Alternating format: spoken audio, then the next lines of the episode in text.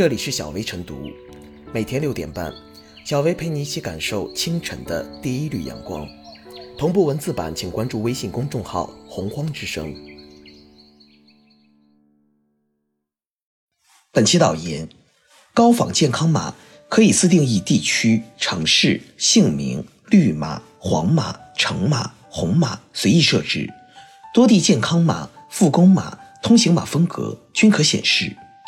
国内疫情防控形势趋于严峻之时，一款单机版的健康码演示 App 近日被网友曝光。公安部门介入调查后，该软件随即下架，相关涉嫌违法人员已被采取刑事强制措施。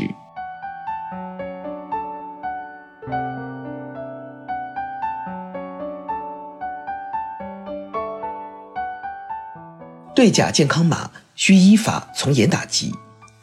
众所周知，健康码是疫情期间的特殊产物，一般分为绿色、黄色和红色三种颜色，代表三种不同的疫情风险程度，成为借助大数据抗疫的安全码。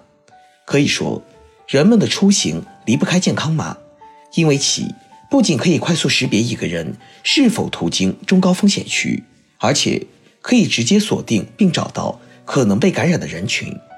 对于疫情防控而言，无疑是一个利器。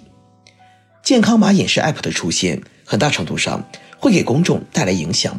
比如，大家担心，如果该软件被滥用，虚假的健康码将扰乱疫情防控大局。甚至有网友认为，这已经涉嫌危害公共安全。上述的担忧和质疑并无道理。毕竟，假健康码看似便利某些人的出行，但却埋下巨大社会安全隐患。对此，绝不能小觑。对假健康码不能留有情面，依法打击很有必要。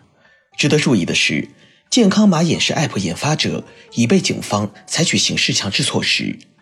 诚如专家表示，该案的警示意义在于，除平台责任外，面对当前恶意软件泛滥的现状，我国应加强对该领域的治理和监管。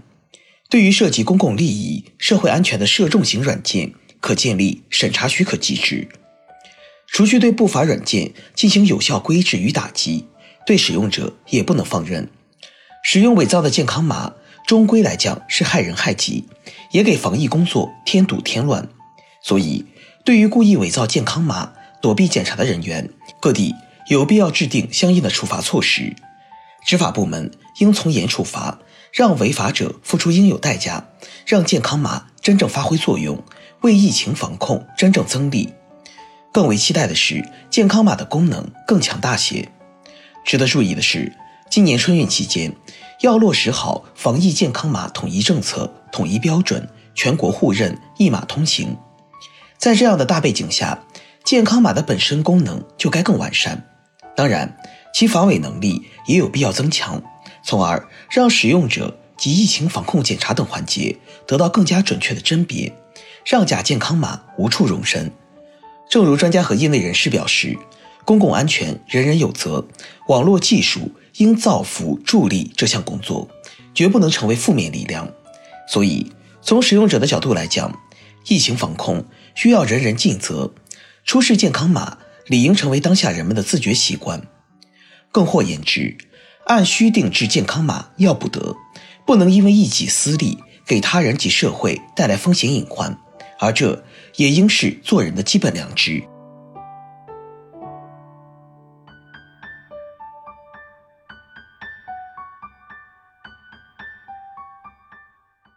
App 可随意模拟健康码，必须遏制科技向恶。显然，开发者的目标很明确，就是想作假者所想，为其提供便利。该款 App 下载量已达一千次，也说明了其有着市场需求。但由于这款即下即用的软件可以自定义，因此软件使用者的真实信息就被隔断，导致疫情防控机制不仅无法对感染者、密接者进行追踪，还可能被假信息误导，既浪费公共资源，又形成错误判断。根据网络安全法第四十八条，任何个人和组织发送的电子信息、提供的应用软件，不得设置恶意程序。不得含有法律、行政法规禁止发布或者传输的信息。毫无疑问，这款软件以造假为卖点，扰乱疫情防控秩序，已有违法之嫌。当此疫情防控的关键之时，对这一乱象不可容忍。就这起事件而言，最为急迫的是，必须对开发者追查到底。据报道，目前杭州公安机关已介入调查此事。该 App 上显示公司信息均不实，这或许也表明开发者是有备而来。同时，尽管该应用已从应用商店下架，但网上已有人获得了安装包，并可以通过社交软件发送。而在某共享软件代码网站上，虽源代码已下架，但仍可以找到他人对该软件的备份，从而间接获得安装链接，下载安装此款 App。对此，有关部门必须高度重视，立即加以技术性阻断。这一事件暴露了诸多环节中的隐患。一款一眼看去就知道有问题的软件，居然能在应用商店堂而皇之的上架，可见应用商店的审核环节存在重大漏洞。因此，相关部门和平台必须进行反思，对此加以系统治理。不止于此，《网络安全法》第五十二条规定。负责关键信息基础设施安全保护工作的部门，应当建立健全本行业、本领域的网络安全监测预警和信息通报制度，并按照规定报送网络安全监测预警信息。对于这类具有危害性的软件，更应及时发现、及时处理。总之，造假软件问题要依法处置，重点治理。戒网 App 问题在于非法获取个人信息方面较为集中，为此。多部门已经联合出台多项规定予以整治，但从现实情况来看，非法 App 的套路还表现在更多方面，需要执法部门明辨严查。归根结底，这些非法 App 都是以越轨收获点击率。健康码造假软件与其他软件相比性质有所不同，但此案的处理无疑为其他案件提供了参照。App 一旦违法，就必须依法惩治。只有提高违法成本，才能有效遏制此类问题。说到底，红绿可定制的假健康码本质上是科技向恶。在绷紧疫情防控之前的背景下，做健康码造假的生意是给防疫添乱，必须得到法律的严惩。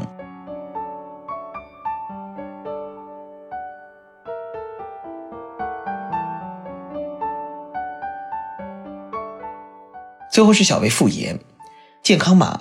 是疫情防控的特殊产物，事关公共安全。高仿健康码软件一旦被滥用，后果极为严重。一个假的健康码就可能给病毒传播提供了可乘之机。这种违法行为如同隐形病毒，不仅时刻危及身边的人，还极有可能让原已取得的抗疫成果毁于一旦。